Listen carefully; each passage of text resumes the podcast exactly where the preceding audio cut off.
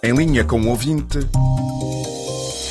Sobre o mesmo assunto, as palavras de Aristides Gomes, ontem no Conselho de Segurança das Nações Unidas, onde garantiu que as eleições legislativas decorrem na data prevista, a 18 de novembro, a RFI falou com o nosso ouvinte, Baba Jabi. De facto, as autoridades deram toda a garantia que há condições para ouvir eleições legislativas dia 18 de novembro. E apesar dessas garantias, e oficialmente ter uh, arrancado o recenseamento com vista às eleições legislativas, no treino não há sinais que dão garantias, porque ainda os kits estão para chegar. O que nós temos aqui é as garantias palavradas. Juntando tudo isto, a situação política é muito desgastante no sentido que é muito desgastante os políticos, porque há muitas fações. Cada partido tem mais de dois, três fações. Chamamos aqui em Bissau grupinhos. E, portanto, em termos práticos, não há nada visível ou palpável que pode nos garantir que as eleições vão correr na data prevista e como foi garantido. O senhor não acredita que no dia 18 de novembro uh, seja possível uh, a Guiné-Bissau ir a eleições?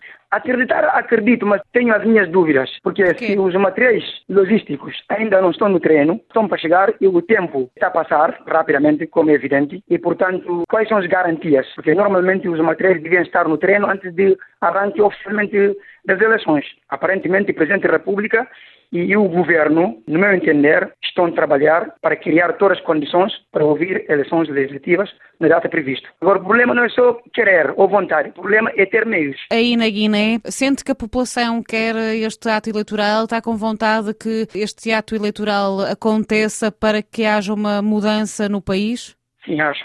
Acho que a população também é parte interessada, muito, muito interessada para que as eleições sejam realizadas. Acho que sim. Foi Baba Jabi que fez o Em Linha com o ouvinte nesta sexta-feira.